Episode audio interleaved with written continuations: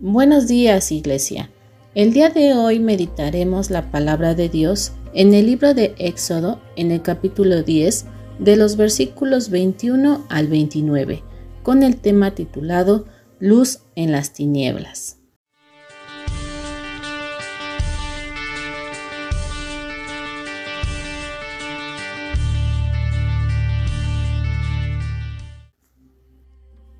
Acompáñenme a leer. Jehová dijo a Moisés, Extiende tu mano hacia el cielo para que haya tinieblas sobre la tierra de Egipto, tanto que cualquiera las palpe. Y extendió Moisés su mano hacia el cielo, y hubo densas tinieblas sobre toda la tierra de Egipto por tres días. Ninguno vio a su prójimo, ni nadie se levantó de su lugar en tres días, mas todos los hijos de Israel tenían luz en sus habitaciones. Entonces Faraón hizo llamar a Moisés y dijo, Id, servid a Jehová, solamente queden vuestras ovejas y vuestras vacas. Vayan también vuestros niños con vosotros. Y Moisés respondió, Tú también nos darás sacrificios y holocaustos que sacrifiquemos para Jehová nuestro Dios.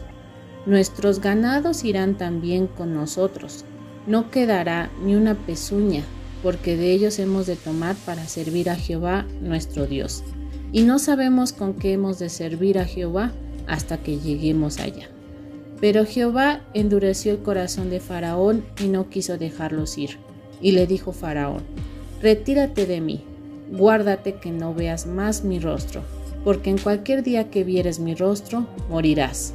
Y Moisés respondió, Bien has dicho, no veré más tu rostro.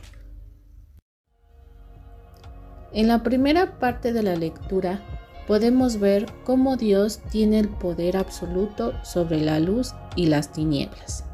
La novena plaga, la de las tinieblas, está relacionada con la última, que traerá salvación para Israel y hará posible su éxodo. Esta no era una oscuridad normal, tenía un elemento sobrenatural, la cual hacía palpable. La luz no es solamente una propiedad física, es un aspecto del carácter de Dios, como nos dice en Primera de Juan 1:5. Dios es luz y no hay ningunas tinieblas en él. Aparentemente, Dios no permitió que ni siquiera las luces artificiales funcionaran. Los egipcios intentaron usar velas y lámparas, pero no fueron capaces de producir luz.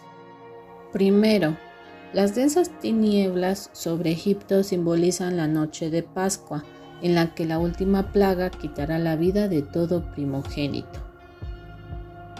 Segundo, Dios permite luz en las casas de Israel como señal de la distinción que hará entre el campamento hebreo y el ejército egipcio, en el cruce del Mar Rojo. El contraste entre la luz y las tinieblas nos recuerda el primer día de la creación, que nos dice en Génesis 1 del 2 al 3. Y la tierra estaba desordenada y vacía, y las tinieblas estaban sobre la faz del abismo, y el Espíritu de Dios se movía sobre la faz de las aguas. Y dijo Dios, sea la luz, y fue la luz. No debemos pensar que participamos de las misericordias comunes como algo que se da por sentado y por tanto que no debemos gratitud a Dios por ellas.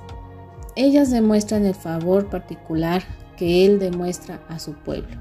Sin duda que hay luz donde hay un israelita, donde hay un hijo de luz, aunque sea en este mundo de tinieblas.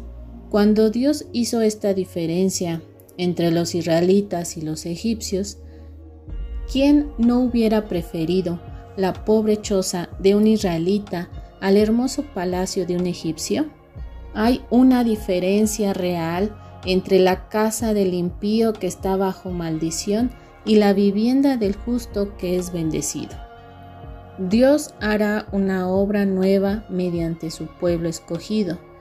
Jesús es el Salvador que vino a iluminar con su gran luz al pueblo asentado en tinieblas, como nos dice en Mateo 4:16.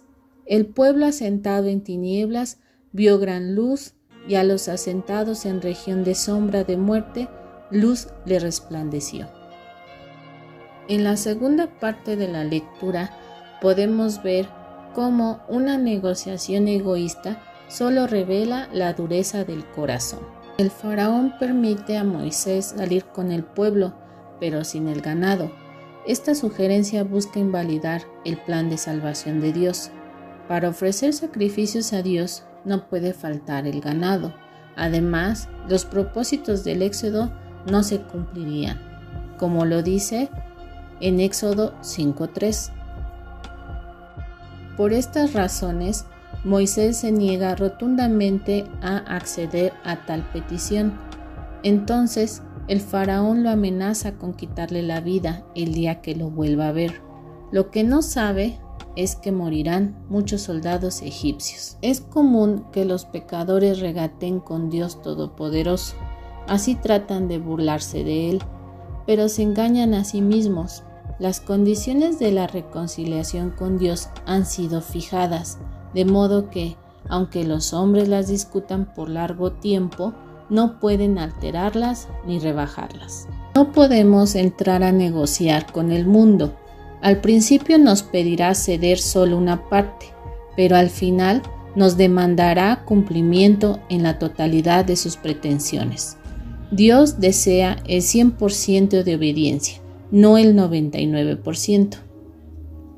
Pidamos por nuestra familia, nuestra iglesia y nuestra nación para que podamos permanecer bajo su luz, presentando ofrendas de gratitud para que cada día podamos ser iluminados con la luz de su verdad. Muchas gracias y esperen la siguiente cápsula.